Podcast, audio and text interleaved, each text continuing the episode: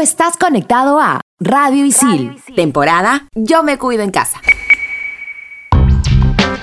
Bienvenidos a Expansión Geek temporada Yo me cuido en casa por Radio Isil. Yo soy Gustavo, más conocido como Tungling, y el día de hoy jugaremos la franquicia de Batman Arkham. Yo soy Hulz, alias Pinky Dinky Doo, y si te lo perdiste, te contaremos todo lo que pasó en la DC Fandom. Te saluda Manuel, conocido en el mundo del gaming como Frijolito, y en este episodio te daremos recomendaciones de oro que no te puedes perder. Manda partida. Level 1. Hadouken! Monster kill! Level 2. Oculus Reparo. Fatality. Level 3. His name is John C. Level 4. This is Sparta! Level 5. Dracaris. Game over. Radio Isil presenta Expansión Geek.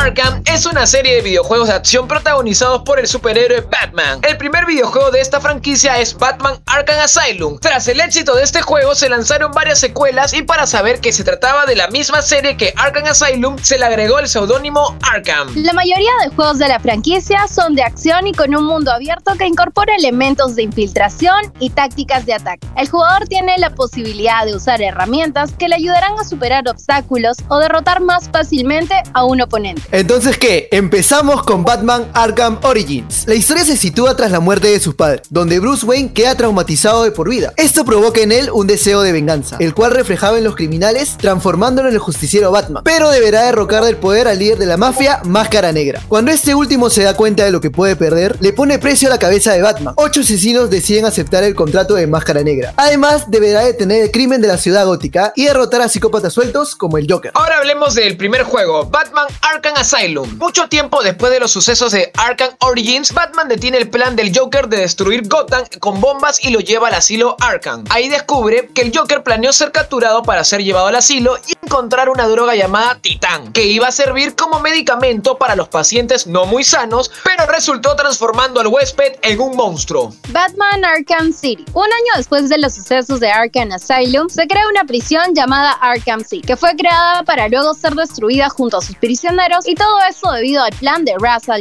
Pero el principal problema es que tanto Batman como el Joker se están muriendo por la droga Titán. Este líquido causó un efecto secundario en el Joker y sabiendo que solo Batman podía conseguir la cura, termina contagiándole la enfermedad para poder conseguirla. Y finalizamos con los juegos, por ahora nomás, con Batman Arkham Knight. Un año después de los sucesos de Arkham City y la tasa de criminalidad baja, Batman sigue creando nuevas tecnologías para detener el crimen, aunque se da cuenta de que algo no va bien. El espantapájaros ha creado una nueva variedad de la toxina del miedo y ha puesto bombas por toda la ciudad, forzando la evacuación de los ciudadanos de la ciudad gótica. Sin embargo, el Caballero de la Noche tendrá una preocupación todavía mayor, un nuevo criminal que se ha bautizado a sí mismo como The Arkham Knight. Ahora hablemos de la recepción que ha tenido esta franquicia. La serie global ha recibido elogios de la crítica. Arkham Asylum fue elogiado como el logro de un lado más oscuro de Batman que no se vio en videojuegos anteriores. También fue aclamado por su combate pulido y el sigilo. Arkham Asylum también recibió comentarios positivos por su elección en la voz de actores como Mark Hamill y Kevin Conroy, como el Joker y Batman, respectivamente. Arkham City ha recibido amplia aclamación de la crítica y ganó varios premios, incluyendo el juego del año. Arkham Origins no fue tan aclamado como sus predecesores y el motivo fue en gran parte al cambio en los desarrolladores de Rocksteady a Warner Bros. Games Montreal. WB Games Montreal lanzó el juego donde manejaremos a Batgirl, Red Hood, Nightwing y Robin, quienes están solos en defensa de Gotham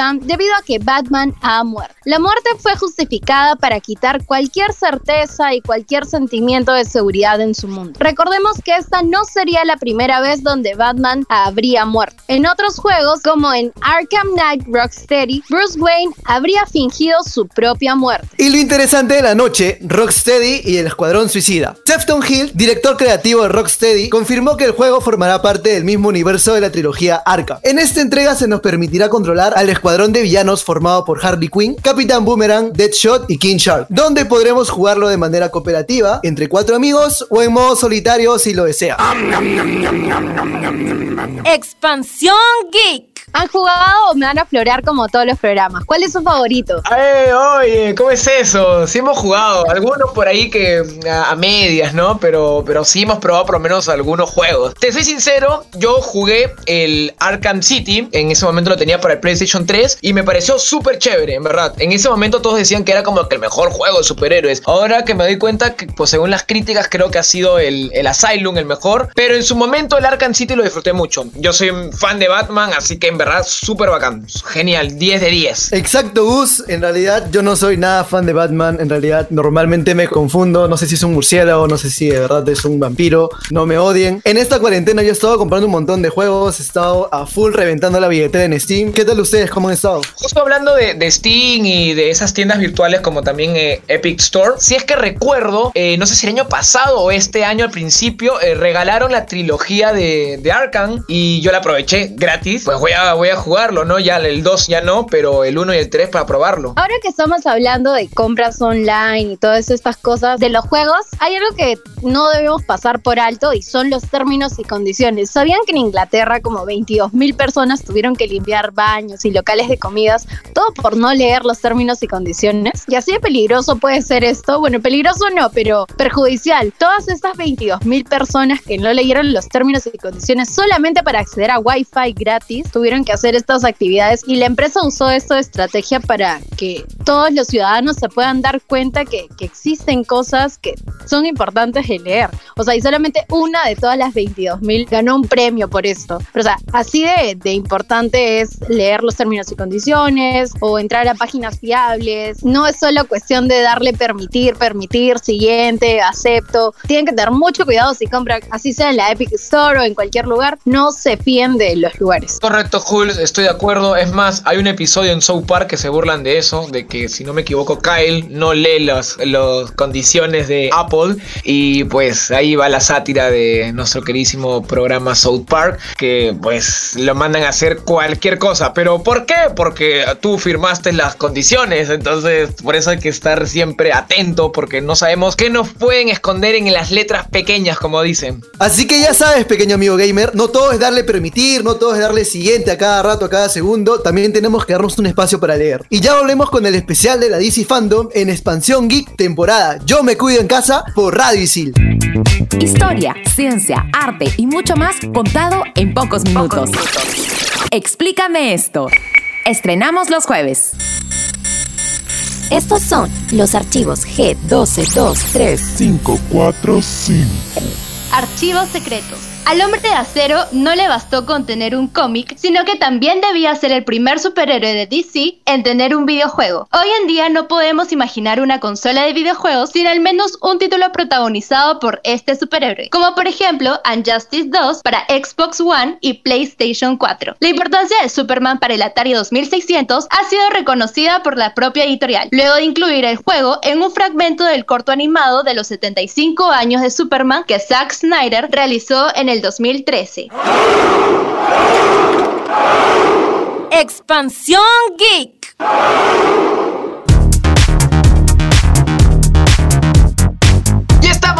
Aquí en Expansión Geek temporada Yo me quedo en casa por Radio. Y a continuación vamos a hablar del DC Fandom. Y estoy acompañado de José, más conocido como Joker, y nuestra nueva compañera llamada Militza. Preséntate, por favor. Hola, gracias por el pase. Yo soy Militza, más conocida en el mundo digital como It's Mili Militza, y estoy súper emocionada de estar aquí por primera vez en el programa. Ahora les voy a contar un poco sobre el DC Fandom y lo mejor que tuvimos en este evento. Este año fue una convención virtual súper diferente a lo habitual en el sitio web online del DC Comics. La convención fue creada y anunciada en junio del 2020 como una respuesta de DC a la San Diego Comic Con, la cual fue retrasada en julio del 2021 y cancelada debido a la pandemia por el COVID-19. Lo bueno de que haya sido virtual es que todos los fans alrededor del mundo pudimos asistir al evento de manera gratuita para ver qué trae el DC Universe próximamente. Así es, por aquí se encuentra Joker Arciniega y así es Mili, en definitiva, el mundo cambiado y esta DC Fan Fandom es la prueba más real de eso. Pero en este caso jugó a favor de nosotros, los fans, que pudimos ver más acerca de nuestros personajes favoritos en la comodidad de nuestras casas. No les voy a mentir, chicos, que la transmisión se me ha caído unas 10 veces y eso es poco. ¿Y tú, qué fue? ¿Lo llegaste a ver? Mira, chicos, yo les soy sincero, yo me la solía y sabía que mi conexión, no sé si no iba a aguantar, pero iba a tener fallos. Entonces dije, ¿saben qué? Prefiero ver The Top Comics eh, o otros canales de YouTube que me expliquen noticias y ahí me entero. No prefiero ver algo a medias porque me voy a estresar y quería la información de golpe. Así que estuve esperando las noticias rápidamente y sí, llegaron muy rápido y estuve así a full con el DC Fandom, aunque no estuve lamentablemente en el, en el live por el portal original. ¿Verdad que la transmisión en vivo tuvo ahí sus bajones de rato en rato? Porque salía este símbolo de actualizar en la que se iba la señal y teníamos que darle a actualizar y no volvía la transmisión. Entonces iba a YouTube, veía las transmisiones que estaban, la transmisión de la transmisión que estaban dando algunos usuarios y también pasaba lo mismo, pero ahí no nos damos por vencidos porque queríamos las ultimitas. Pero bueno, el DC Fandom empezó con una gran sorpresa, aunque era un secreto a voces, déjenme decirles, pero fue el lanzamiento del tráiler final de Wonder Woman 1984. Además de las imponentes escenas de acción que vimos en los adelantos, este material reveló más detalles sobre Cheetah, la poderosa villana que pondrá a prueba el personaje de la actriz Gal Gadot. Otra de las cosas que me emocionaron bastante en el tráiler fue ver a Steve Trevor, el gran amor de Diana. Recordemos que en la película anterior el actor muere en un acto de valor y desata la ira y dolor de Diana para destruir a Ares con toda la furia. La revelación de Steve ha desatado varias teorías entre los fans. Ahí están que conspiran entre que Diana ha hecho algo por ahí para traerlo de entre los muertos. Si la pandemia lo permite, la cinta se estrenaría el próximo 2 de octubre. Siguiendo con el tema de Wonder Woman 84, la directora Patty Jenkins comentó en una entrevista que quería como villana principal a Cheetah, siendo la historia pegada a los nuevos 52. Sin embargo, para que esta historia funcionase se necesitaba el arco de Maxwell Lord, y a pesar de contar con ambos personajes en la cinta, aún no se sabe quién es el antagonista principal. Por otro lado, tenemos el nuevo traje de Wonder Woman, un diseño brillante que al darnos una nueva imagen esperamos que nos dé también algunas nuevas habilidades. Algo que también nos fascinó a todos los fans de Wonder Woman fue el momento en el que Linda Carter, la icónica Mujer Maravilla de los años 70, sí, esa que daba muchísimas vueltas para obtener el traje, apareciera para saludar al elenco de la película en el panel. En definitiva, eso fue un flashback muy preciado que los fans han estado felices de ver, con la aparición de la Mujer Maravilla de los años 70. Y ahora vamos a hablar sobre la película The Batman. Gracias a esta cinta se ha confirmado que las películas del Joker y esta misma se desarrollan en tierras alternas del multiverso DC. La película estará ubicada en el segundo año de Bruce siendo Batman, y confirmados tendremos las apariciones de El Acertijo, El Pingüino y Gatúbela en los inicios de sus carreras. Una de las fuertes inspiraciones de esta película es el volumen 2 de Batman Earth One por Josh Jones. En esta aventura vemos las primeras historias del murciélago. Además, en este punto, Batman aún es conocido por ser el gran héroe de Gotham. Fuera de la acción, esta cinta estará basada en la parte detective de Batman. Y existen fuertes rumores sobre la posible aparición de la Corte de los Búhos. En verdad, si ese rumor se hace realidad, yo sería muy feliz porque yo he leído el, el cómic de la Corte de los Búhos y he visto también la, la película animada que hablan de ese tema, se podría decir, y me pareció súper chévere y súper interesante y es verdad, le mete como que un toque más detectivesco a Batman y eso me parece bien chévere. Tal cual, tal cual. Pero bueno, se vienen muchas cosas más y ahora vamos a hablar de Flash. Tiempo después de haber tenido confirmada la aparición del Batman de Michael Keaton, en esta película se nos ha confirmado también el Batman de Ben Affleck. Todo parece indicar que esta película será la introducción del multiverso DC, ya que estará basada en Flashpoint. Asimismo, Andy Muschietti reveló un nuevo arte conceptual del traje de Flash, el cual promete ser más orgánico que el que ya han presentado. Otro de los paneles más esperados de la gala fue la de la Suicide Squad. No deja de crecer toda la expectativa que tiene este film a un año de su estreno. La película de James Gunn causó revuelo en la DC Fandom al anunciar el elenco completo que formará parte del rodaje. Mencionó también que la cinta tendrá más efectos especiales que todas sus entregas anteriores juntas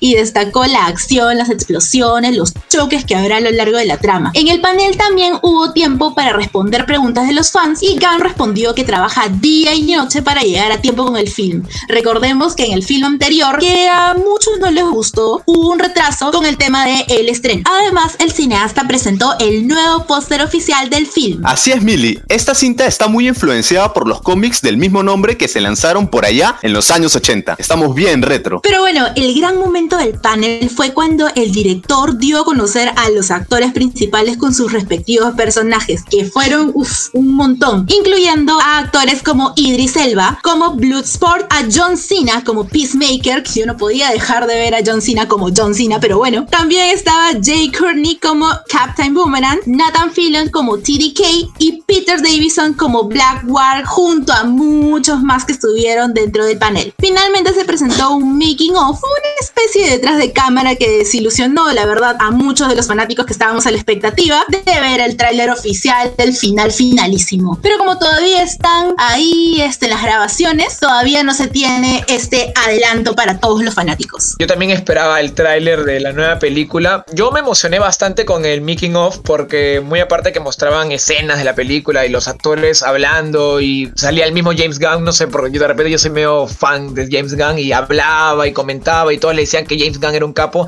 A mí me gustó bastante, pero bueno, no todos son como yo, ¿no? Siguiendo con el tema y justo hablando de Suicide Squad, también eh, vamos a hablar del asombroso tráiler del nuevo videojuego que van a sacar, el cual promete y ha generado bastante expectativa. Se considera que es una continuidad de la línea de Arkham, o sea, se podría decir que es del mismo universo de Arkham que justo hemos hablado en el bloque 1. Siguiendo con la DC Fandom, también toca hablar de Justice League Snyder Cut, que yo en mi opinión lo he esperado con muchas ansias este avance y en verdad salí feliz. La idea original de Snyder era darle seguimiento al flash forward presentado en Batman v Superman sobre un mundo apocalíptico dominado por Darkseid. No sé si recuerdan en la película de Batman v Superman que hay una parte que Batman tiene un sueño y ve todo destruido. Ya, se refiere a esa escena y en verdad fue una de las mejores. Por lo menos a mí me fascinó. La película se verá como una miniserie de cuatro capítulos de una hora que se podrá ver por HBO Max, pero que aún así están trabajando de una forma alterna de distribución para que todas podamos verla. Es decir, que si tú el próximo año no puedes contratar HBO Max, no te preocupes, de alguna otra manera va a llegar a los cines para que todos podamos verla tranquilito. También podemos esperar mayor subtramas de Flash y Cyborg, quienes al parecer tendrán un mayor protagonismo. Esto es muy bueno porque en verdad en la última versión, que lamentablemente fue un fracaso, se habló muy poco de estos grandes personajes. En un preguntas y respuestas, Snyder reveló que veríamos algo de Flash que hasta el momento no se ha visto en el cine y que estaría relacionado a sus habilidades cuánticas, lo cual abre la posibilidad de que presenciamos un viaje en el tiempo y este corte sea algo más similar a Justice League Dark Apocalypse War. Repitiendo la escena de Batman v Superman, ahí también se ve como que pareciera que Flash estuviera viajando en el tiempo, aunque no se confirma, así que ya sabemos por dónde va a ir esta miniserie de cuatro capítulos. También hay que hablar de Black Adam, que principalmente se reveló que estaría siendo protagonizado por Dwayne Johnson, más conocido como La Roca, y nos reveló que narrará el origen de este villano, su rivalidad contra el Mao Chazán y su escape de prisión. En un preguntas y respuestas, reveló también que este personaje con poderes no tiene límites y que tendremos en la cinta a la Justice Society, que tiene a Cyclone, Hawkman, Doctor Fate y Atom Smasher. No por nada, Black Adam es uno de los villanos más fuertes del DC Universe. Y bueno, no hay nada más importante para DC que sus fans. Y por supuesto, querían incluirlos en el show. En alianza con Talent House, DC Fandom hizo un llamado a todos para poder mostrar los mejores artes creados por los fans en el DC Fan Art and Fandom, donde podían mostrar sus mejores looks de cosplay, maquillaje, tatuaje e incluso sus baticuevas. ¿Qué me estás contando, Mili? Y una pregunta, ¿cómo es que se inscribían o qué? Cuéntame un poco de eso. Solo debían enviar una buena foto a create.dcfandom.com para tener la oportunidad de que sus creaciones se incluyan en el evento virtual mundial. De paso, demostrarle al mundo entero que eres un super fan de DC. Los jueces, porque sí, había un jurado, con la ayuda de una votación pública que la comunidad conectada pudo hacer, seleccionaron a los ganadores quienes tuvieron la gran oportunidad de tener una aparición en vivo en la transmisión. Los artistas ganadores también recibieron un premio en efectivo. Ahí va, el dinero, cortesía de DC y Talent House, premiando la creatividad de los fans. Y así como en DC, en Expansión Geek también tenemos a nuestros talentos. Nuestros superlocutores Toon Link, Pinky Dinky Doo y el Adrianator vienen en el siguiente bloque con un momento feeling, momento sad en donde se despiden del programa con unas recomendaciones buenísimas que no te puedes perder. Estamos en Expansión Geek temporada Yo me cuido en casa por Radicil. Mientras tanto, en Silicon Valley...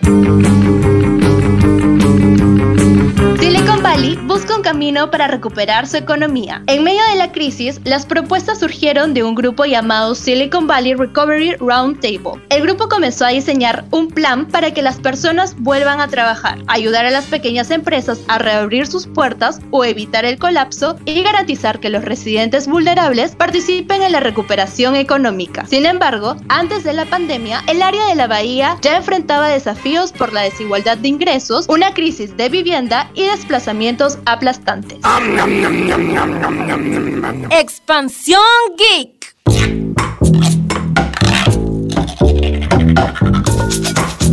Llegó el momento, poquito triste lamentablemente, pero no hay que bajarnos porque, bueno, ya muchos sabrán que es el último programa de Pinky Dinky Doo, de Adranator y el que les habla, Tung Lin. Chicos, ¿cómo se sienten? Qué difícil es decir adiós, pero bueno, ha llegado el momento.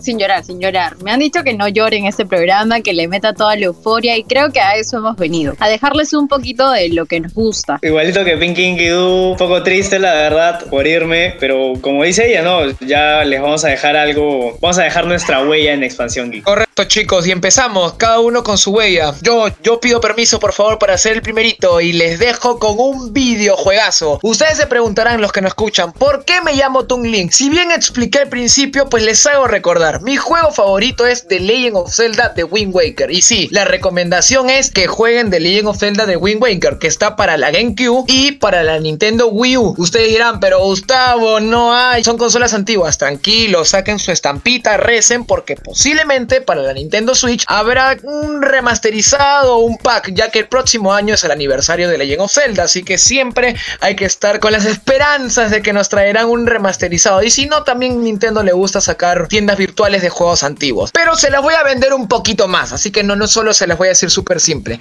Les cuento, en especialmente para los fans de Legend of Zelda que quizás no han jugado todos los juegos, dirán, pero Gustavo, esta versión es de Toon Link, que es como que un Link más animado, medio caricaturesco. No me gusta mucho, pues te equivocas. En el año 2002-2003, si es que no me equivoco, que salió el juego, muchos esperaban para la GameCube que saliera un juegazo de Legend of Zelda, que fuera como el Ocarina of Time o el Majora Más, que fuera de la misma calidad con graficazos de la última generación de la época. Pero no, Nintendo sacó una versión animada que en verdad muchos dijeron, ok, ¿qué es esto? Me están tomando el pelo, pero no señores, se equivocaron porque el juego fue una obra maestra. Está considerado dentro de los mejores juegos de la franquicia de Legend of Zelda, con Ocarina of Time, con Majora Más, con Twilight Princess, entre otros. Ustedes es simple, dirán, ¿es un juego de aventura simple? Pues no, es un juego súper genial, una banda sonora increíble, unos jefes finales espectaculares, unos rompecabezas, mazmorras, soundtracks, si es que ya lo dije. Ah, y obviamente el apartado visual, el arte es espectacular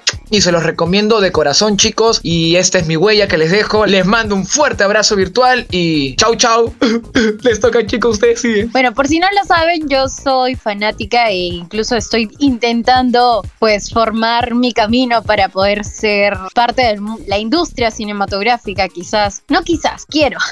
quiero formar parte de la industria cinematográfica y de hecho, pues este año quería prepararme para eso, pero ya, les traigo dos películas. Me he tardado un poquito para elegir porque dije, no, creo que tiene que ir de acuerdo a los usos de todos. Entonces dije, ya, una de, de, mis películas favoritas es una española, se llama Tesis y es del director Alejandro Amenábar. Esta película ustedes dirán como que suena raro, es como que tesis, suena medio aburrido, pero no, es interesante. Para todos los chicos que estudian comunicación audiovisual eh, y les interesa la carrera, obviamente, porque lo están estudiando porque les gusta, esta película se basa en la historia de una chica que está haciendo su tesis acerca de violencia audiovisual y todo este morbo mediático que trae y se topa con un género que ella nunca había escuchado, que es el género snuff, que es un género medio hardcore, en el que se registran como asesinatos en plenas secuencias y toda la cosa. El punto es que la chica va investigando, investigando, investigando y obviamente se va a topar con peligro. Y si ustedes me dicen como que, ¿por qué la recomiendas? Suena un poco aburrida, no me suena tan llamativa. Yo siento que es una inspiración bastante grande esta película porque Amenábar escribió la película cuando solo tenía 23 años. Entonces, yo tengo 20, me faltan 3 años. Yo creo que en 3 años sí la hago. O sea, y si están estudiando audiovisuales, sí la van a hacer. Es increíble. Esta película ha ganado 7 Goyas. Siendo tan joven, ha ganado tantos premios. Yo anhelo eso. Es un film bastante inspirador. Yo creo que no solamente es un análisis como como un espectador normal que sí te puede gustar o no la película, sino como un estudiante puedes verlo de, de cierta manera desde el planteamiento hasta la inflexión que tiene en todos los momentos, el clímax, todo el suspenso. Yo siento que me he emocionado, ahorita voy a llorar, pero esa película a mí me, me genera muchas emociones, tanto como, como estudiante o como aspirante a, a realizadora. Ya, no, creo que me, me, fui en floro, Adrián, creo que sigues tú. Y, y, tengo una más, pero no sé si decirla. Dale nomás, dale, con confianza, con confianza. Así me, me voy preparando un poco y me voy secando las lágrimas. ya. Eh, yo soy fanática del cine del terror y todo esto se debe a que de pequeña mis hermanos me hicieron ver una película. Esta película es Sleepy Hollow, más conocida como El jinete sin cabeza, del 99, del año en el que nací. Y yo tengo una anécdota chistosa porque mi mamá siempre ha odiado que yo vea este tipo de películas y yo a las Barbies que tenía les decapitaba y con mi pony jugaba que yo era el jinete sin cabeza con las Barbies. Entonces mi mamá decía como que alejen a su hermana de esas películas y todo. Y a partir de eso yo le agarré más cariño todavía a la película. Y hace poco la han subido a Netflix, así que puedes disfrutarla un montón. ¿Y por qué recomiendo esta película? Pues porque sí, me encanta, ¿verdad? Con esta película aprendí a no tenerle miedo a las películas de terror porque ya la había visto de chiquita y de alguna u otra manera me ayudó a superar esto de los screamers, esto de que en la pantalla aparece una cara que sale gritando y pues evidentemente te asusta porque a mí también me asusta, pero creo que ya aprendí como a, ver este análisis de análisis previo de cuándo va a aparecer. Pero bueno, esas son mis dos recomendaciones, son recomendaciones bastante personales creo que con esta voy a cerrar mi huellita aquí en Expansión Geek. Espero que les guste estas recomendaciones. Si te estás preguntando,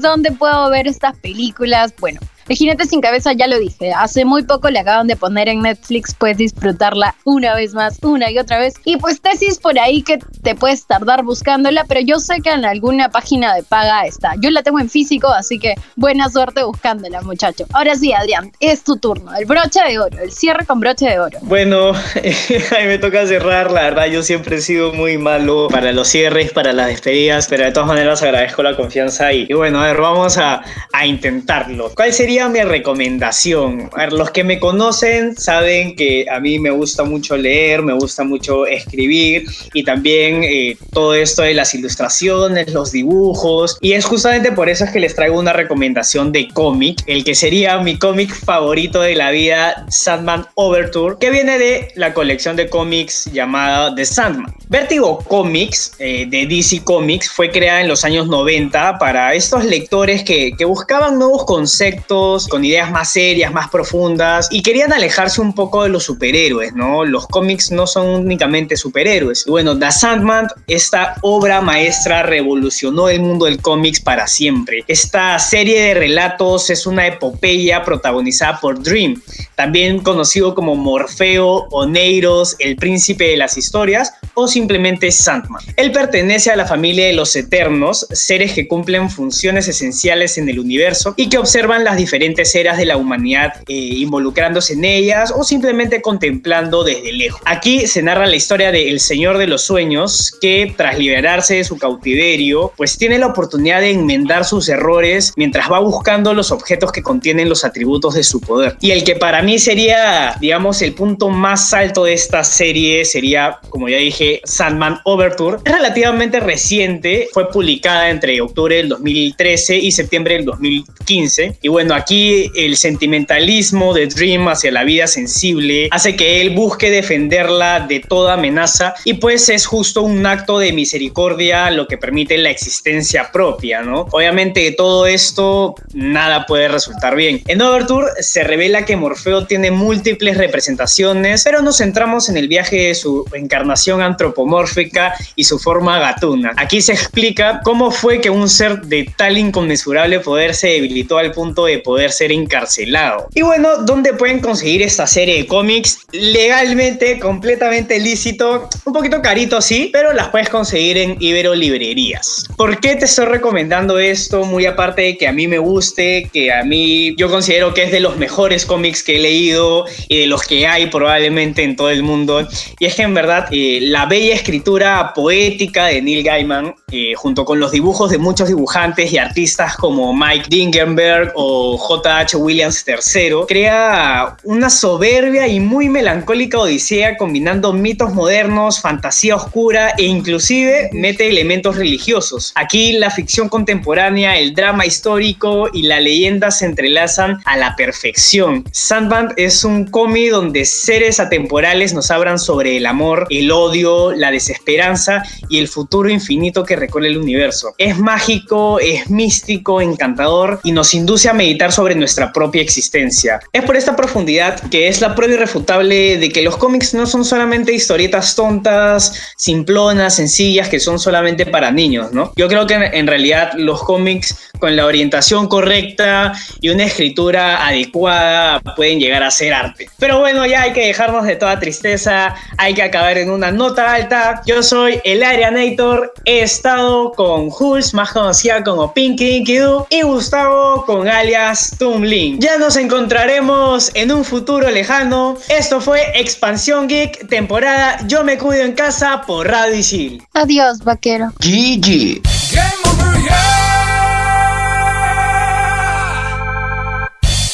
Estás conectado a Radio Isil, temporada Yo me cuido en casa.